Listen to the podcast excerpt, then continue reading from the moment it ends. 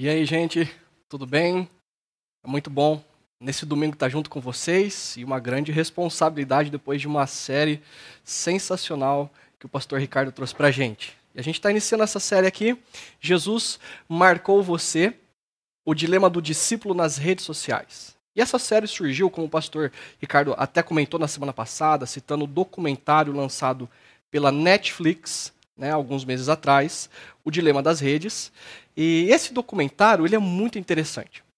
E ele tem alguns pontos positivos. Se você não assistiu, eu quero de fato te, te, te incentivar a, a, assistir esse documentário, ok? Por que, que ele tem alguns pontos positivos? Porque quem vai trazer, ou as pessoas que vão trazendo as informações, eles vão dizer que as redes sociais não são neutras, ok? Existe toda uma programação, motivações, intenções por detrás das redes sociais. E redes sociais aqui nós queremos dizer uh, YouTube, Facebook, Instagram, Twitter, uh, Google, Yahoo, entre outras. Porque tudo que nós fazemos nas redes é completamente arquivado. Eles sabem o tempo que nós passamos vendo determinado post, o tempo que nós passamos vendo os vídeos. E sabe quando você pesquisa aquela, aquele sapato que você quer comprar, aquele computador, ou algumas pesquisas que você faz no Facebook, em outros sites de compra, e aí de repente você está acessando o seu e-mail ou você está acessando algum outro site e tem exatamente uma publicação, uma divulgação que você pesquisou em alguns minutos atrás ou no dia anterior. Pois é, eles estão registrando tudo. E esse documentário tem como propósito contar para nós qual é o propósito dos, logari dos, dos algoritmos por detrás das redes, quais são as motivações. E esse documentário ainda vai apontar para gente que eles têm as motivações, as intenções de, dizer, de, de nos gerar vício, de nos gerar maior engajamento nas redes sociais, nos incentivando a mudança de comportamento, tentando mudar as nossas opiniões acerca de algumas coisas, inclusive gerar polarizações.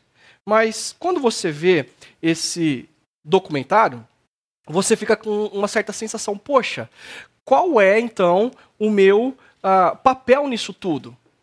Porque a sensação que a gente acaba tendo é que, assim, eu vou me afastar, eu vou me isolar das redes sociais, eu não quero mais ter parte com isso. Isso é algo negativo, porque a tecnologia está aí, ela não vai embora. Ou talvez uma outra sensação negativa que isso pode trazer para a gente é a apatia. Então a gente sabe que as redes sociais estão aí, só que a gente faz de conta que esses algoritmos, as motivações, as grandes corporações por detrás, inclusive políticos, uh, não, exist não existem. Não é? Como se essas intenções, essas motivações não fizessem diferença nas nossas vidas. E de fato fazem. Existem pesquisas que mostram que a eleição presidencial norte-americana, brasileira, foi, em outros países também, ao redor do globo, foram altamente influenciadas pelas redes sociais. Mas ao assistir, assistir esse documentário, a sensação negativa que a gente tem é de então eu vou me excluir ou eu vou ter apatia. Mas pensa o seguinte: se Jesus estivesse no momento atual histórico que a gente está vivendo, se Jesus tivesse, ah, pensa aqui comigo, olha só, se Jesus ele estivesse entrando hoje na história, Jesus ele se excluiria do mundo atual? Jesus ele deixaria de lado e se isolaria? Ou Jesus seria apático, fazendo de conta que nada está acontecendo? Ou Jesus faria uso das redes sociais de maneira sábia, consciente e positiva, tanto para ele viver, quanto para anunciar o seu reino a todas as nações da terra? Pensando na possibilidade, na terceira possibilidade de que Jesus faria bom uso das redes sociais, a, gente ficou imaginando se Jesus publicasse as palavras que se encontram nos evangelhos, ou de maneira específica, as palavras do Sermão do Monte, como que as pessoas lidariam com isso? Quais seriam os dilemas, tanto das multidões quanto dos próprios discípulos? Um dilema que ou algo que traria dilemas na vida das pessoas seria o conteúdo que Jesus apresentaria. Porque o conteúdo que Jesus traz vai na contramão de postagens de religiosos atuais, vai na contramão de a, a, políticos da atualidade e de governos ou de pessoas, aquilo que as pessoas dizem. O próprio conteúdo de Jesus geraria um grande dilema nas pessoas, mas ainda assim um, esse conteúdo geraria um outro dilema. Quais são as nossas motivações? Quais são as motivações que nós temos a assistir determinados vídeos? Quais são as motivações que nós temos a compartilhar determinadas notícias? Por que, que nós ficamos tão irritados, tão a, a, a, inflamados quando nós vemos um amigo, um parente postando determinadas coisas? E por que, que eu reajo daquela forma nas redes sociais? Por que, que eu fico dando indiretas? Aí as postagens de Jesus, que vão na contramão do que nós fazemos algumas vezes, ou que a vida pública faz, o conteúdo dele geraria dilema nas nossas motivações nas motivações de homens e mulheres, ah, na maneira como eles postam, nas decisões que elas tomam.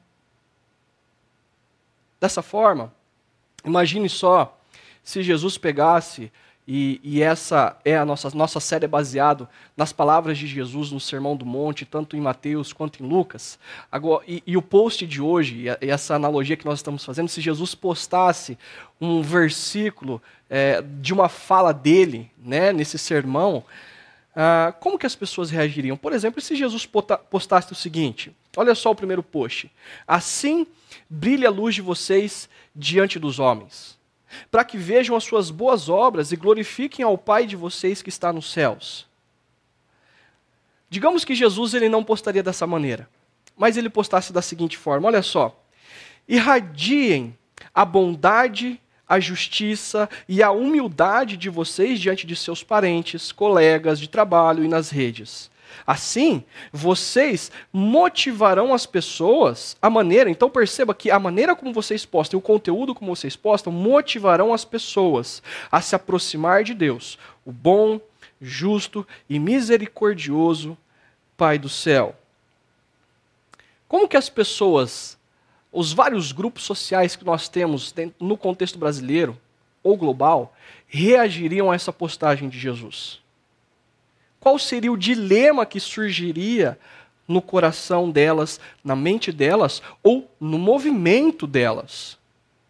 Imagine ainda se alguém famoso marcasse você ah, num tweet, num post de Facebook, num post de Instagram. Como que você se sentiria se aquele atleta marcasse você? Como você se sentiria se alguém um artista famoso, se um líder famoso marcasse você, te dando evidência, sabe o que você ia pensar? Poxa, essa pessoa, ela sabe que eu existo. Ela sabe que eu faço parte ah, do movimento dela.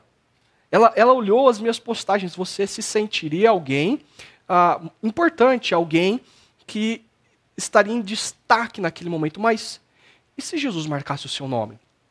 E se ele dissesse, ei, Rebeca, brilhe a tua luz, a tua humildade, a tua justiça, a tua bondade, não só na sua vida particular, mas no ambiente público e nas redes sociais. Ô Gustavo, ô Renan, ô Ana, assim brilhe a luz de vocês, para que através da luz de vocês, as pessoas ao seu redor e nas redes glorifiquem, conheçam a bondade de Deus, a justiça de Deus e a misericórdia de Deus. Como você se sentiria se Jesus te marcasse? E o que as pessoas ao seu redor pensariam de você? Elas talvez pensariam: poxa, eu não sabia que você faz parte desse movimento. Você, assim, é, se associando à pessoa de Jesus e Jesus te destacando, a sua vida é incoerente com esse movimento. Ou ainda as pessoas diriam: Uau, agora eu sei porque a sua família, a maneira como você se porta no ambiente profissional é diferente. Está explicado, você segue esse cara. Ou ainda as pessoas iriam ah, fazer chacota de você, iriam zombar você porque você segue um mestre, um filósofo, alguém que é bonzinho e quer inaugurar um reino aí de, de amor e de paz. O que, que as pessoas diriam acerca uh, de Jesus destacar você num post como esse? E para nós compreendermos melhor o que Jesus está dizendo, se ele estivesse divulgando as suas falas públicas, né, uh, do seu sermão nas redes sociais, nós precisamos compreender um contexto maior da onde Jesus está do que Jesus está dizendo, do que Jesus está fazendo, nós precisamos compreender um contexto médio e depois o contexto mais específico da fala de Jesus. Ok? Deixa eu te apresentar um contexto maior. Nós precisamos compreender que, a partir do que nós estamos estudando, a fala de Jesus nesse momento está em Mateus, nos capítulos 5 a 7, o que não é comumente conhecido como o Sermão da Montanha. Ok? E esse sermão da montanha está incluído no Evangelho de Mateus. E Mateus, ele vai fazer questão de dizer várias vezes que Jesus vinha cumprindo algumas promessas do passado. É uma das falas que, mais, que Mateus mais usa ao longo do Evangelho. Jesus cumpriu o que o profeta disse, Jesus cumpriu, Jesus cumpriu algo que está no passado. E com isso, nós vamos perceber que Jesus, então, ele não vem inaugurar algo, ele não vem dizer algo completamente novo, algo que está desassociado da história. Qual história e contexto maior é esse, no qual Mateus quer mostrar que Jesus faz parte, e o próprio Jesus crê que ele faz parte? Jesus ele crê que, de fato, o Antigo Testamento ele é a verdadeira história da humanidade. Embora nós tenhamos narrativas como dos romanos, ah, dos ah, babilônios, dos assírios e outros povos, Jesus está dizendo: ei, o Antigo Testamento é a verdadeira história da humanidade. E para inter interpretarmos a história da humanidade, nós precisamos compreender o Antigo Testamento. Toda a história é narrada no Antigo Testamento. Jesus, o Antigo Testamento, e Jesus cria nisso que Deus começa todo a história a partir de si mesmo do nada. O nosso Deus Trino, o Pai, o Filho, o Espírito, criam todo o universo e criam o nosso planeta de maneira perfeita, plena, em, em sincronia. E como ápice da criação, Deus faz a humanidade. A humanidade como seus mordomos. O mordomo, ele usufrui daquilo que ele cuida, mas ele tem uma grande responsabilidade de desenvolver aquilo que está nas suas mãos. E a humanidade tinha uma grande responsabilidade de potencializar toda a criação na presença do Criador. Com isso, a humanidade ela tinha um perfeito relacionamento com Deus, um com o outro, homem e mulher, socialmente, para consigo mesmo e para com o globo, para com a ecologia. Acontece que então a humanidade, as nações, elas se rebelam contra o Deus Criador, trazendo o pecado e toda a consequência do pecado, da maldade, para a criação e para a própria humanidade. Aonde a humanidade coloca a mão, ela fere, ela deturpa, ela estraga. Porque ela está agora desassociada da presença do Criador e ela quer desenvolver a sua própria sociedade isolada e rompida do Deus Criador. No entanto, você pode parar e pensar o seguinte: ok, o que, que Deus vai fazer? Deus vai ficar apático, vai ver a humanidade se rebelando, ele vai ver a humanidade se destruindo, ele vai acabar e aniquilar com a humanidade os seus filhos que ele tanto ama e que ele tanto, com, com, com tanta intenção criou e deu responsabilidade nas mãos deles, destruírem a sua criação, o seu reino. Não, Deus não vai ficar apático. Ele tem um plano e ele tem um projeto, e ele tem inclusive uma forma de alcançar todas as nações da terra. Dentre todas as nações da terra, Deus escolhe Israel, uma nação fraca, uma nação pobre, uma nação que não tem grande evidência, em favor de toda a humanidade, em favor de todas as nações. Deus ele, ele, ele dá de presente os seus princípios e valores para aquela nação que, na, na medida em que ela vive de maneira intensa, com vigor, com, com potencialidade aqueles princípios e valores no meio das nações da terra, ela se tornaria uma vitrine, ela se tornaria uma maquete, onde as nações passariam ao lado daquela nação de Israel e diriam: Uau, ah, olha só o que eu estou vendo nessa vitrine, eu quero vestir, eu quero experimentar, eu quero fazer parte disso. E então Deus restauraria o seu reino e toda a criação a partir de Israel. Mas Israel também não cumpre com a sua responsabilidade. O que, que Israel vai fazer? Israel, ela acaba se ah, deturpando.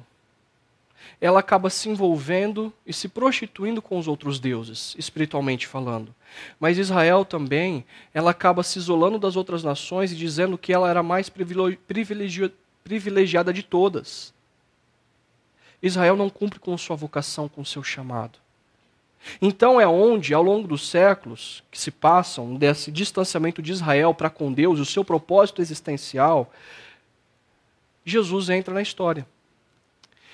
E o que Mateus está dizendo é que quando Jesus ele entra na história, e aqui é o contexto médio de Mateus, do texto que nós estamos estudando, é que Jesus, quando ele entra na história, ele está cumprindo a vocação de Israel de abençoar todas as nações da terra para restaurar o reino de Deus e a humanidade na criação.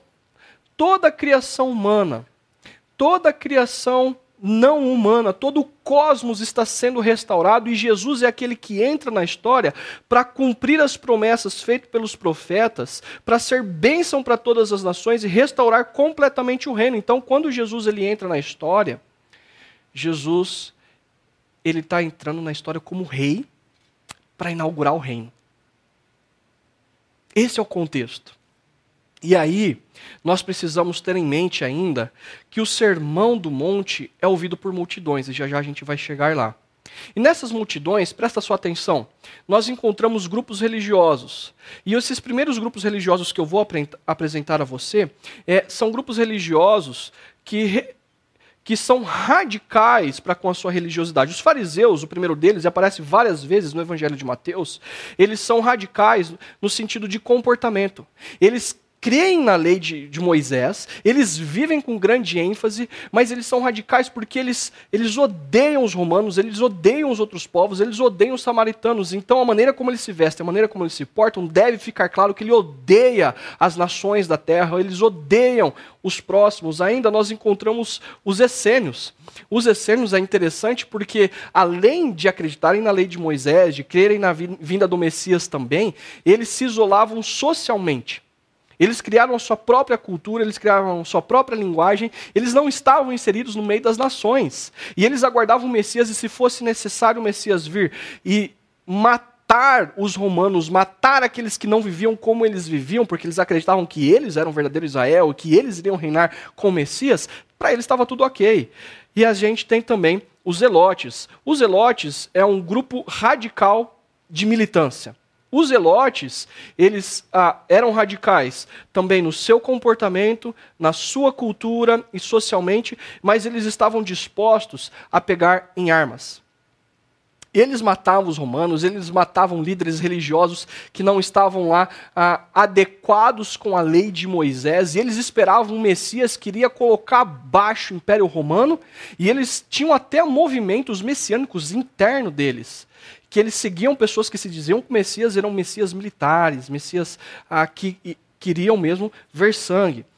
Mas nós temos aqui um grupo de religiosos que representavam um povo, os saduceus e os sacerdotes, que estavam no meio das multidões também. E os saduceus e os sacerdotes, eles eram escolhidos, e eles eram representantes do povo, pelos romanos. Ou seja, o cargo deles era político, tinha influência, tinha poder. Era um pessoal que se associava a Roma. E eles não queriam mudanças. Eles não ligavam tanto para as questões culturais como os outros movimentos que aconteciam ali. Nós temos o povo judeu também, a grande parte deles ah, seguiam a Jesus, estavam presentes nas multidões. E o povo judeu, o que eles queriam? Eles queriam que o Messias viesse, para libertá-los da opressão de Roma e dos religiosos, e eles estavam dispostos a aprender a lei de Moisés e, no meio de toda essa confusão, viverem de maneira ah, simples né, e honesta a lei de Moisés. E nós temos também os romanos e as outras nações que seguiam a pessoa de Jesus nessas multidões. E eles eram, esse grupo de pessoas aqui eram os ouvintes de Jesus. No Sermão do Monte. Né?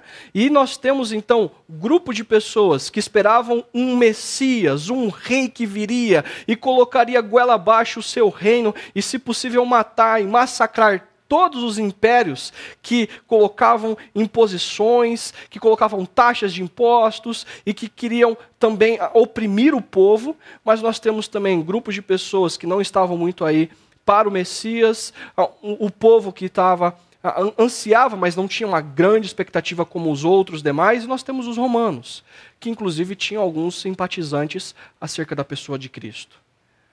Nesse contexto todo, uh, médio, nós vamos entrar então no Sermão da Montanha, o Sermão do Monte, onde Jesus ele vai uh, divulgar quais são os princípios e valores do seu reino, já que ele é o Messias, já que ele está inaugurando o reino para restaurar todas as coisas, para restaurar o verdadeiro Israel, para restaurar a humanidade, abençoar toda a humanidade e restaurar toda a criação. Já que ele é esse rei, então, ele tem seus seguidores. Jesus, Mateus 5, de 1 a 2, diz que Jesus, vendo as multidões, subiu ao monte e se assentou. Perceba o seguinte: Jesus, ele dá ouvido às multidões. Jesus ele não se isola dos fariseus, dos essênios, dos, do, dos, dos elotes. Ele não se isola dos saduceus, dos mestres da lei, dos sacerdotes. Jesus ele está no meio desse pessoal todo. E Jesus, se ele, se ele estivesse aqui hoje, pessoas o seguiriam, das mais variadas religiões, das mais diferentes ideologias e filosofias. E talvez você seja alguém que esteja acompanhando a gente e faça parte das multidões. Você tem interesse nas palavras de Jesus? Você acha que Jesus é um bom mestre, um grande sábio, alguém altamente iluminado? Jesus, ele é alguém que tem palavras que trazem paz, amor, união. E você, ao longo dos anos, ou nos últimos meses, nos últimos domingos, inclusive, tem acompanhado a gente. O que eu quero mostrar para vocês é que as multidões, elas acompanham Jesus de longe. Porque olha só o que Mateus vai dizer. Os seus discípulos se aproximaram dele e Jesus começou a ensiná-los, dizendo: Os discípulos de Jesus são aqueles que se assentam aos pés dele.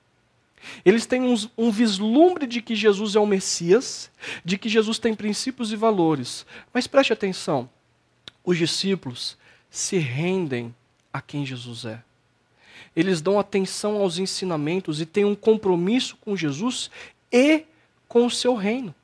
E o meu convite para você que está participando conosco ao longo das semanas, dos meses, é deixar as multidões e se aproximar de Jesus, se assentar aos pés dele e de fato dar ouvidos ao que ele tem e ao que Jesus está estabelecendo na história, inclusive hoje. Se Jesus tivesse milhares de seguidores, bilhares, bilhões de seguidores nas redes sociais, eu queria te convidar a deixar apenas de segui-lo, mas estar próximo dele, estar aos pés dele. E olha só que interessante. Jesus, a partir desse momento, que as multidões estão ao seu redor e ele vai ensinar os seus discípulos, ele vai começar a ensinar acerca dos princípios e valores do seu reino. Logo em seguida, vem as bem-aventuranças, elas são oito. E eu não vou gastar muito tempo aqui com as bem-aventuranças, e eu quero te desafiar a acessar o nosso site, chakra.org, e ver, dar uma olhada nessa série Felicidades, que foi sensacional. A gente conversou ah, sobre as bem-aventuranças ah, no início do ano, e estávamos dialogando sobre as felicidades apresentadas pela nossa cultura. A nossa cultura vai afirmar que felicidade é algo que a gente conquista, felicidade é algo que a gente ah, tem por mérito. No entanto, Jesus vai apresentar um grande dilema. Ele vai dizer: ei, felicidade não é o que a cultura está dizendo. Felicidade a partir da realidade, da restauração que eu estou fazendo, do meu reino que eu estou inaugurando. Felicidade é uma postura para com Deus e uma postura para com o próximo. Resumidamente, ah, e eu vou apresentar seis delas, ok? Ah, e as outras duas eu vou deixar para você ver depois, vai dizer o seguinte: olha só, bem-aventurados os pobres de espírito que dependem de Deus. Essa pessoa é feliz, aqueles que dependem de Deus. Felizes são os que choram, porque reconhecem os seus erros. Felizes são os mansos que abrem mão dos seus direitos. Felizes são os famintos e sedentos que pensam nos outros em primeiro lugar. Ou seja, eles vão recorrer à justiça dos necessitados. Felizes são os misericordiosos que dão às pessoas o que elas precisam, não o que elas merecem. Felizes são os puros de coração, que buscam a vontade de Deus a qualquer custo.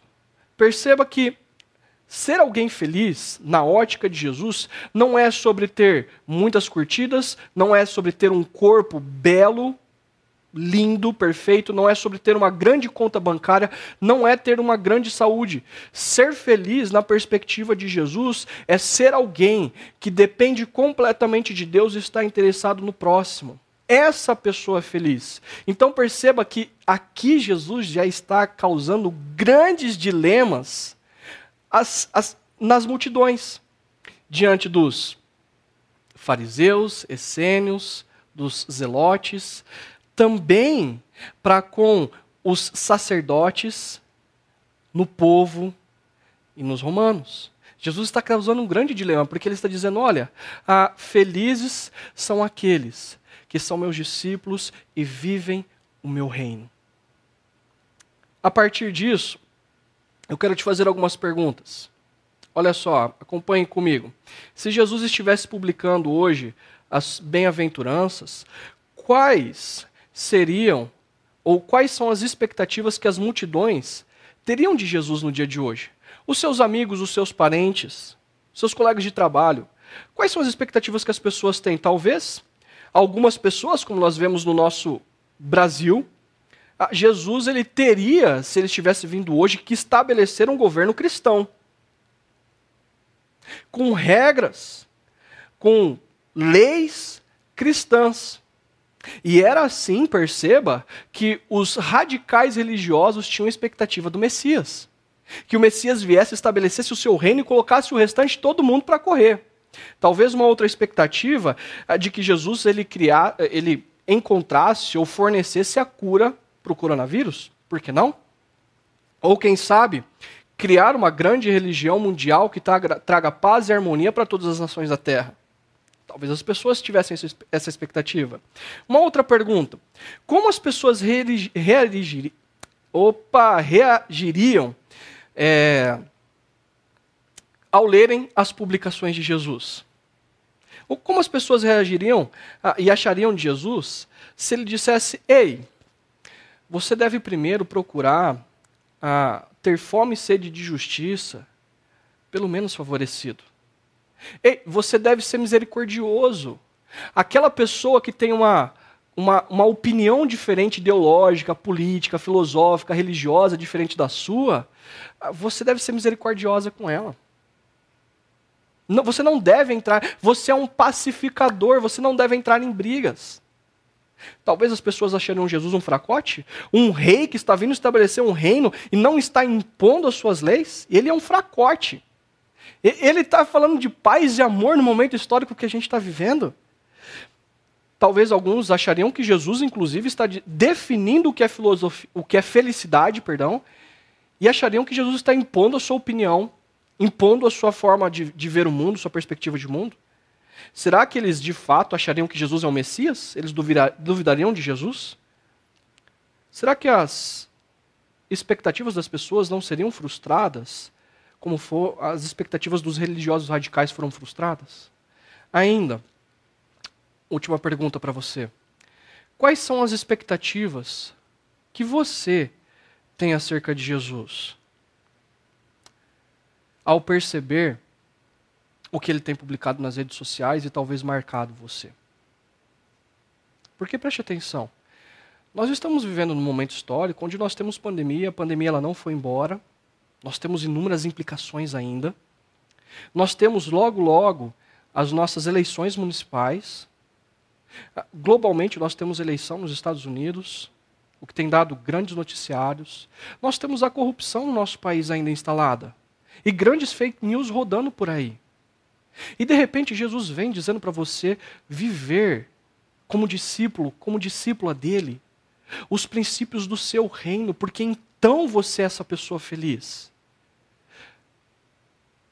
Suas expectativas seriam frustradas acerca dele? Dizendo, ei, você deve ser um pacificador, porque um pacificador ele é feliz. Ei, você deve ser alguém que é misericordioso. Se lembra, você rompeu com os seus pais, você rompeu com os seus amigos por questões ideológicas e políticas. Ei, você difamou aquelas pessoas nas redes sociais, você as excluiu. Você está caminhando para um lado de polarização. Quais seriam as expectativas frustradas que você teria? Perceba, Jesus causa um dilema nos seus discípulos. Dilema por conta dos seus conteúdos, que vão na contramão do que a nossa cultura tem orientado, do que as, existe por detrás das redes sociais, de querer vender as nossas informações para saber os nossos comportamentos e então nos estimular a determinadas ideias, determinados pensamentos, inclusive nas polarizações que nós vivemos. E Jesus está dizendo: ei, uh -uh, você, meu discípulo, você, minha discípula, deve caminhar de maneira diferente. Olha só então, Jesus, a partir das bem-aventuranças, ele vai estabelecer agora, ele vai contar para nós, se ele já, já nos contou a ética do reino, se ele já nos contou os princípios daqueles que são seus discípulos e discípulas e como eles vivem e como eles são felizes. Jesus agora vai dizer qual é a vocação da sua comunidade. Ok? Esse é o nosso texto e essa publicação, o post 1 uh, de fazer a diferença. E Jesus vai dizer que nós, uh, esse dilema de fazer a diferença é o dilema de estarmos inseridos na sociedade. Olha só o que Jesus vai dizer a partir do verso 13. Ele está dizendo para os seus discípulos, e a multidão está junto com ele ouvindo o que Jesus está dizendo, ok? Vocês são o sal da terra. Mas se o sal perder o seu sabor, como restaurá-lo? não servirá para nada, exceto para ser jogado fora e pisado pelos homens. O sal na época de Jesus, ele tinha duas funções principais. O primeiro, de gerar o sabor. Essa é a função principal. A segunda função principal seria, e talvez essa seria mais principal ainda, de conservação. Ah, o, o sal no alimento desacelerava o apodrecimento do alimento. E Jesus está dizendo: ei, vocês são o sal da terra. Vocês ah, devem ter o seu sabor inserido, inserido no alimento. Vocês devem conservar o alimento estando inserido no alimento. O que Jesus está dizendo, o grande dilema que ele está colocando aqui para os seus discípulos e para aqueles que estão ouvindo é: vocês têm a vocação de estar inseridos na sociedade. Só faz sentido o sal e o propósito do sal estando inserido no alimento. Só faz o propósito da comunidade que ele está estabelecendo, do seu reino, com os seus discípulos, os seus súditos, se eles estiverem inseridos na sociedade. Aqui, Jesus está denunciando duas coisas acerca de Israel. Primeiro, o radicalismo. Ele não está dizendo com essas palavras, mas o radicalismo fazia com que aqueles líderes religiosos ou o povo de Israel que se afastou dos princípios e valores desse reino, que Deus estava inaugurando por meio da lei de Moisés, e eles deveriam viver de maneira intensa, eles estavam com o radicalismo se afastando das nações. Eles odiavam, e na figura dos fariseus, dos essênios, dos elotes, eles queriam matar as outras nações da terra. Não estar inseridos no meio deles. Por outro lado, o que Jesus também está denunciando aqui é a assimilação de Israel com as outras nações. Eles não estavam apenas inseridos, mas eles estavam se tornando como as outras nações, por exemplo, na figura ah, dos sacerdotes, dos mestres da lei, ou inclusive como o coletor de impostos. O próprio Mateus era um coletor de impostos. Perceba que Jesus ele está repreendendo Israel de maneira histórica. E ele está dizendo para os seus discípulos: Ei, eu sou o Messias, eu vim cumprir a promessa dada a Israel, a promessa dada desde Gênesis 3 de abençoar, de, de restaurar o reino e Abraão em Gênesis 12, de abençoar todas as nações da terra. Eu estou restaurando o cosmos. E agora não é mais por um povo étnico, mas é por uma comunidade da fé. E vocês, você que está aí acompanhando a gente, você é sal da terra.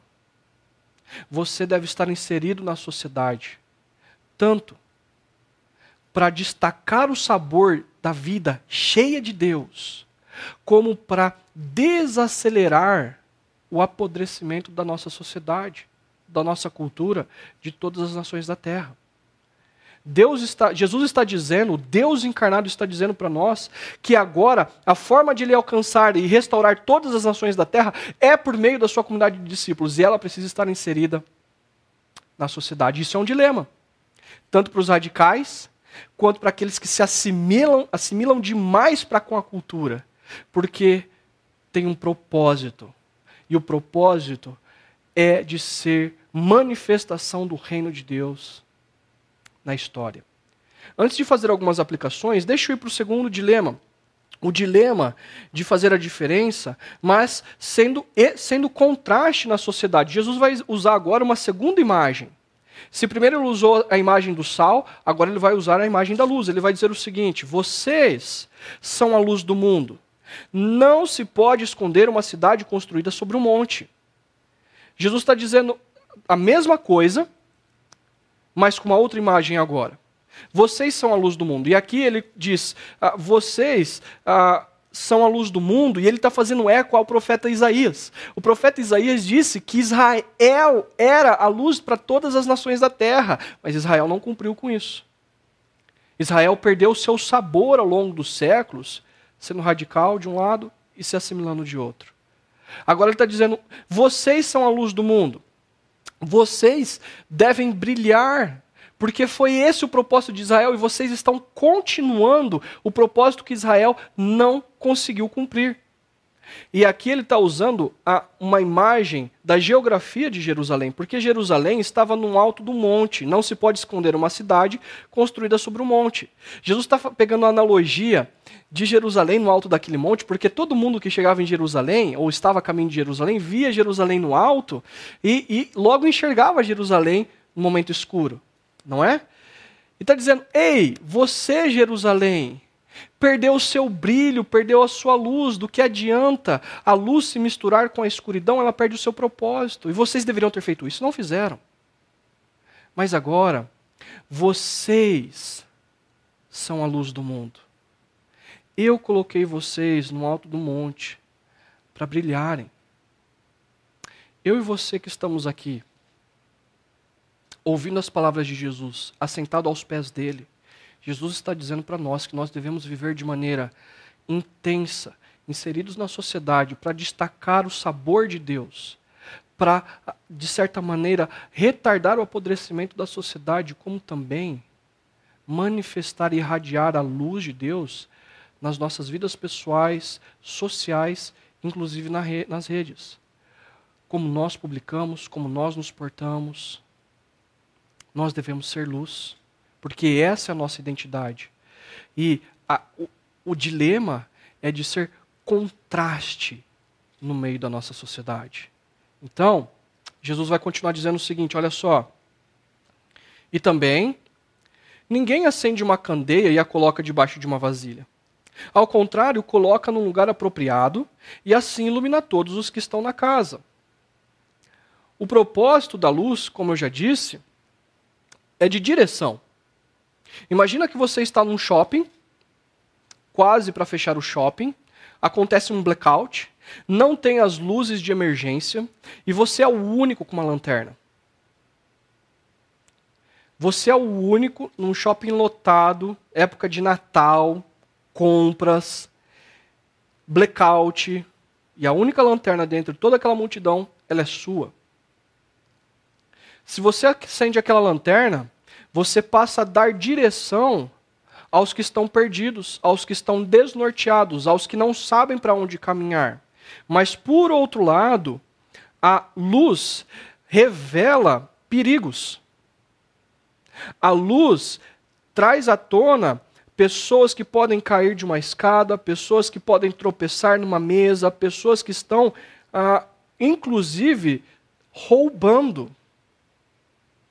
furtando, pessoas que estão fazendo uso da escuridão para machucar pessoas. E o que Jesus está dizendo é: ninguém faz uso da luz para que ela se misture com a escuridão, mas ela faz uso da luz para trazer direção aos que estão perdidos e revelar perigos e maldade. Mais uma vez, o que Jesus está dizendo para Israel é: ei, vocês foram escolhidos para ser luz para todas as nações. Na medida em que vocês se isolaram, vocês quiseram esconder a luz. Vocês quiseram para vocês mesmos. Vocês odeiam os romanos, vocês odeiam as outras nações, vocês acham que vocês são melhores do que os outros. E vocês também não usaram a luz para trazer à tona justiça, bondade, humildade, misericórdia paz, reconciliação. Vocês se assimilaram com as outras nações e com toda a, a, corrupção dos poderosos. Vocês se tornaram corruptos. Vocês se tornaram opressores. Agora, minha comunidade de discípulos, vocês são a luz do mundo. Vocês são o sal da terra e a luz do mundo. A maneira como vocês vivem deve nortear pessoas. A maneira como vocês vivem deve trazer a, luz às pessoas que estão tateando e às multidões que talvez elas tenham esse desejo por conhecer quem Jesus é. E vocês, a maneira como vocês vivem, se portam, traz luz à escuridão e à perdição dessas pessoas. Mas também a maneira como vocês vivem, misericordiosamente, sede e fome de justiça, a maneira como vocês tratam a reconciliação, faz com que o mal fuja, as pessoas não se prejudiquem e o reino venha à tona. Se nós temos o dilema dessa comunidade de estar inserida na sociedade e de estar inserida, mas vivendo em contraste, nós também temos o dilema e a consequência de sermos atrativos. Olha só como Jesus vai terminar sua fala assim: brilhe a luz de vocês diante dos homens, para que vejam as suas obras e glorifiquem ao Pai de vocês que está nos céus. Olha só que interessante.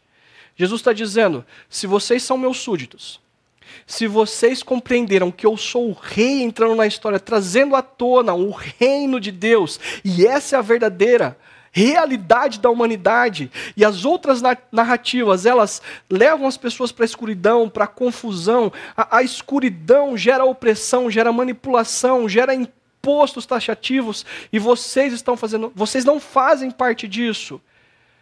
Na, se vocês, na medida em que estiverem inseridos na sociedade, vivendo em contraste, vocês devem fazer isso na vida pública de vocês.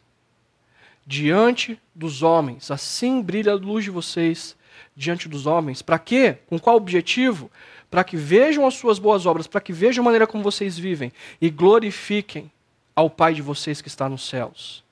As, na medida em que vocês vivem, Deus vai ser reconhecido.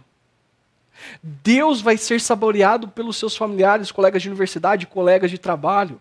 Deus vai ser reconhecido na maneira como vocês se portam em sociedade, diante dos partidos políticos, diante das eleições, diante da pandemia, a maneira como vocês se portam.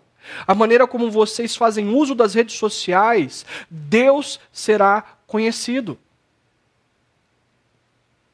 nós devemos não apenas desenvolver a nossa espiritualidade na vida privada. Você deve ler a Bíblia, orar quando você estiver na sua casa, com o seu grupo pequeno. No entanto, o que Jesus está dizendo é: se você está inserido na sociedade e você vive de maneira contrastante, isso deve ser público. Os princípios e valores do reino não é apenas para a vida particular. Ela é a verdadeira história da humanidade. Ela é o verdadeiro reino que Deus está restaurando. Esse é o propósito da história. E na medida em que você vive isso, você também traz à tona, pelo poder do Espírito, essas realidades.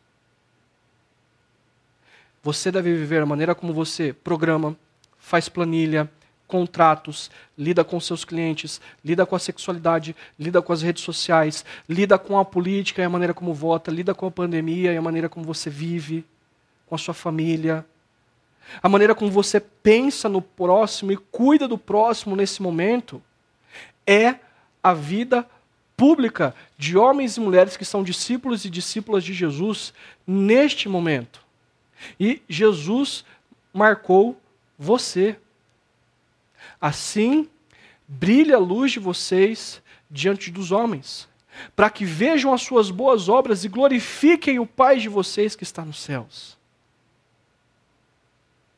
O dilema é de estar inserido na sociedade, vivendo em contraste, e a maneira intensa como eu e você vivemos gera atratividade, atração, interesse pela glória do Pai.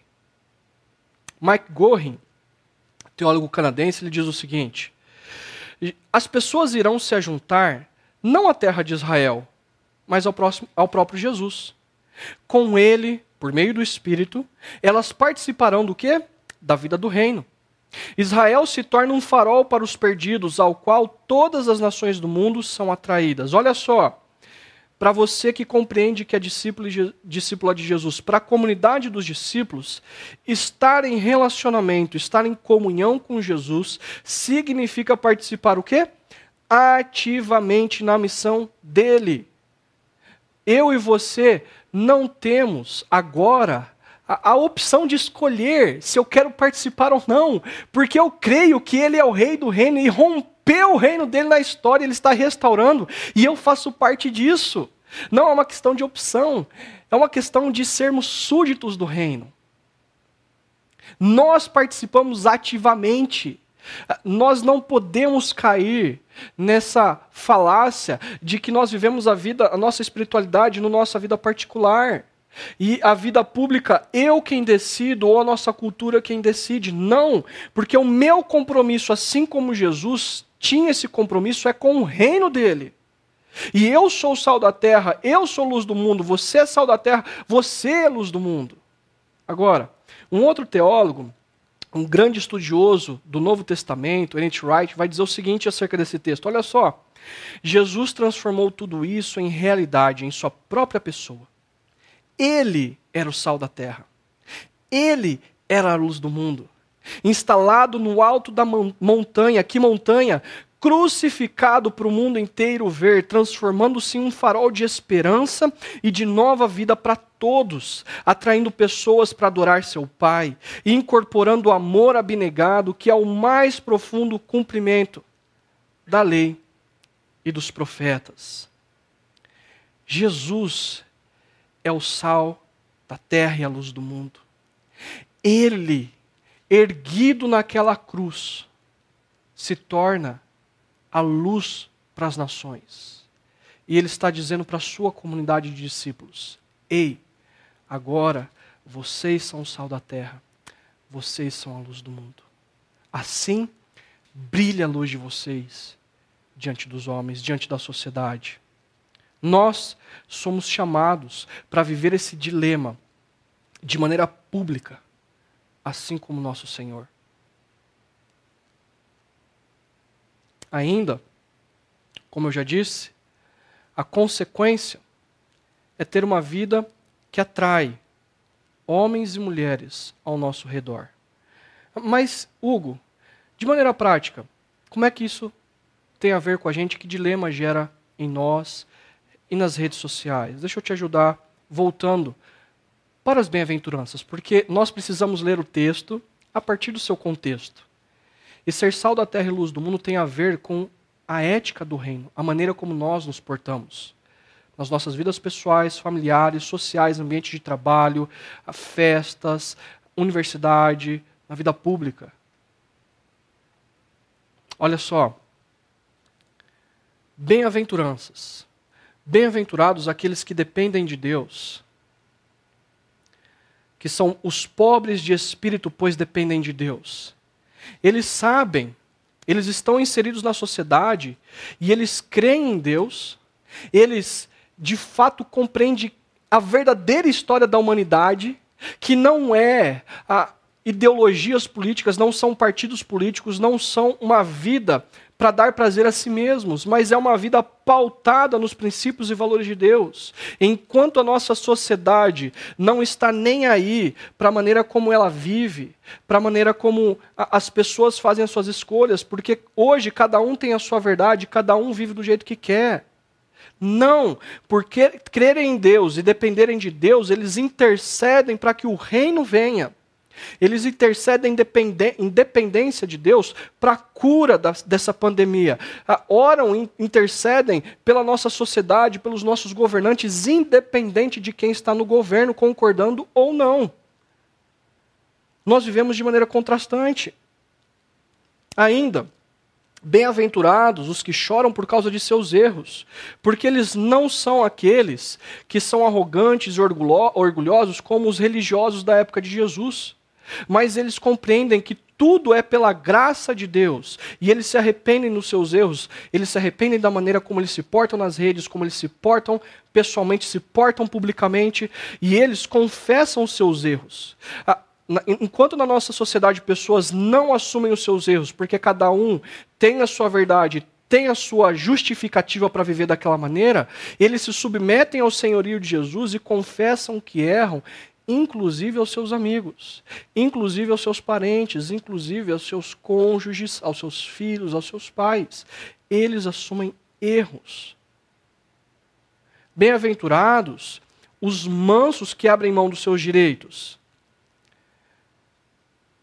Porque inseridos numa cultura como a nossa, nós, os mansos são injustiçados.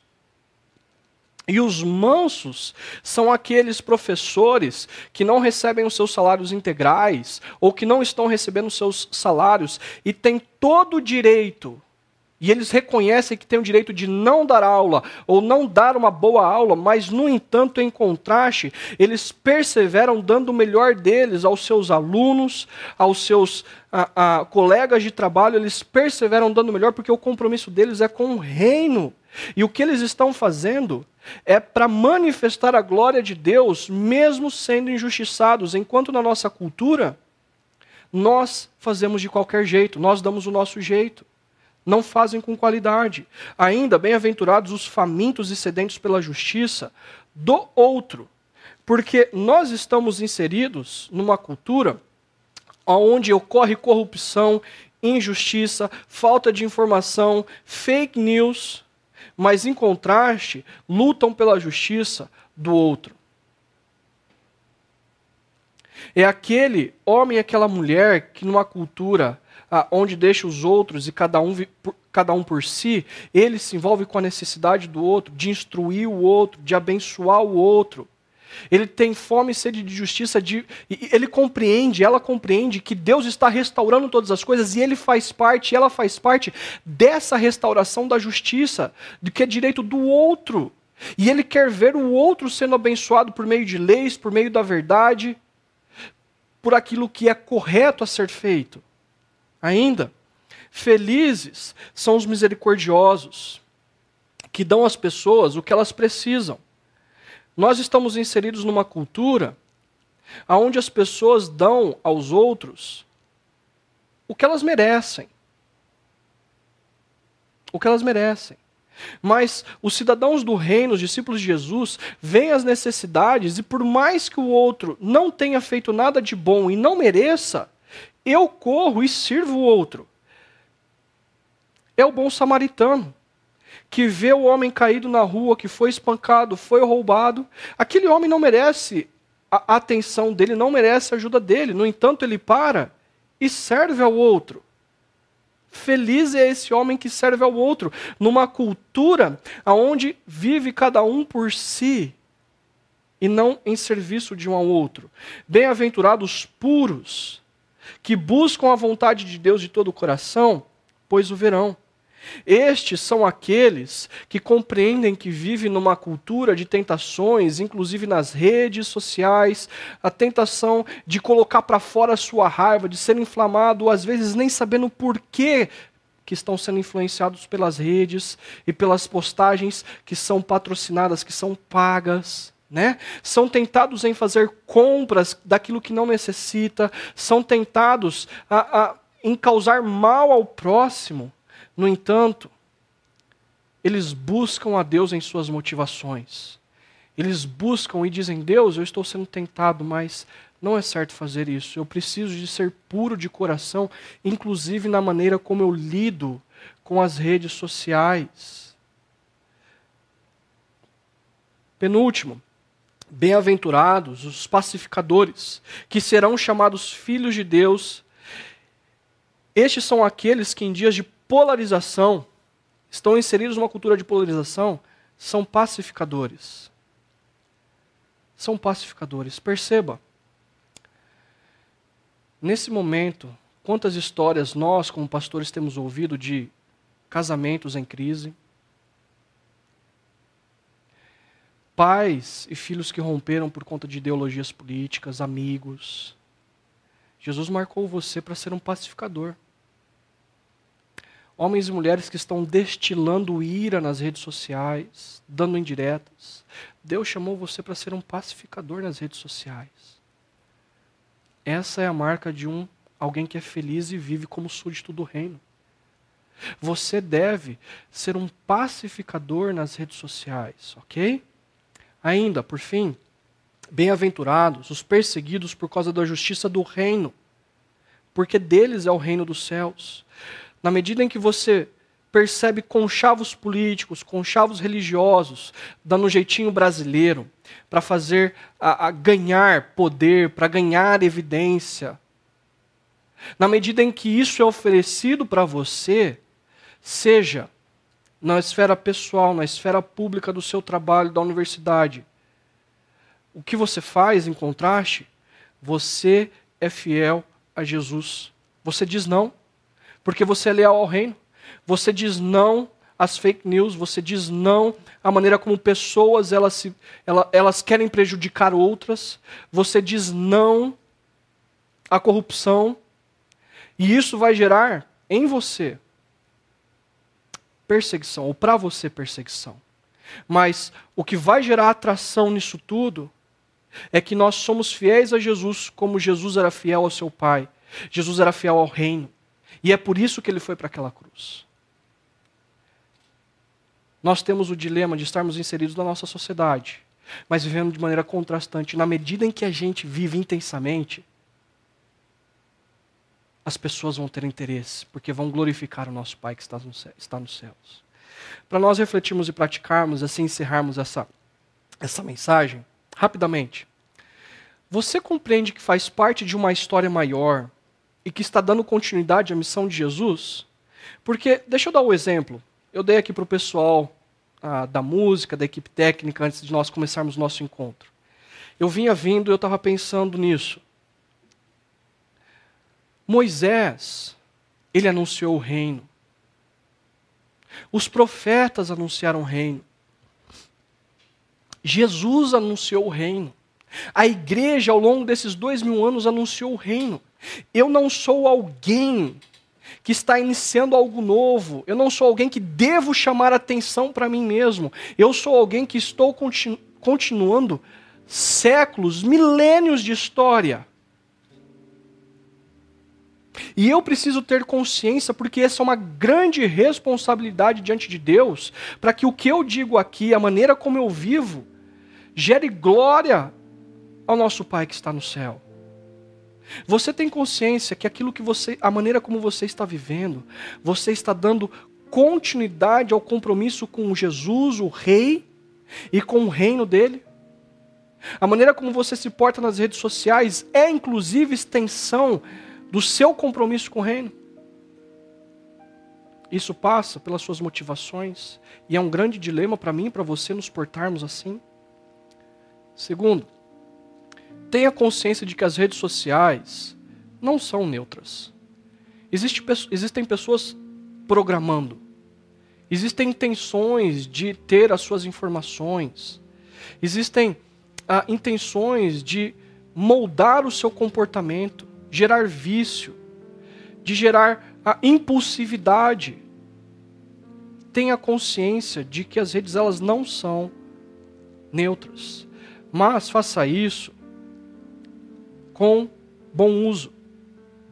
Faça bom uso do seu tempo, faça bom uso do conteúdo que você acessa, faça bom uso do seu comportamento, a maneira como você compartilha, o que você compartilha e a maneira como você se porta. Porque você é um cidadão do reino nas redes. E Jesus marcou você. E por fim, de que maneira você pode ser sal e luz nas redes sociais? Ela é uma ferramenta do reino. Use, talvez, quem sabe, para valorizar a gratidão, a pacificação, a justiça, a verdade. Pesquise antes de divulgar. Sonde as suas motivações. Faz o seguinte: volta a adicionar aquele amigo, aquela amiga que você excluiu, por conta de diferenças políticas, ideológicas. Seja um pacificador. Restaure. Volte a, a, a se relacionar com pessoas que você discorda. Adicione pessoas que você difere. Jesus estava inserido na sociedade. Ele estava no meio dos fariseus, dos religiosos, dos romanos, do povo, dos sacerdotes. Não polarize. Quem sabe você possa fazer uso das redes sociais, criando redes de apoio, como já tem acontecido. Divulgue redes de apoio. Ajudar os necessitados, ajudar quem está precisando de comida, ajudar quem está precisando de roupa, quem está precisando de emprego. Divulgue redes de oração. Faça bom uso das redes.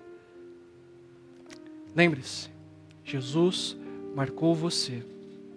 E como você vai lidar com o dilema de ser sal da terra e luz do mundo. Deus te abençoe.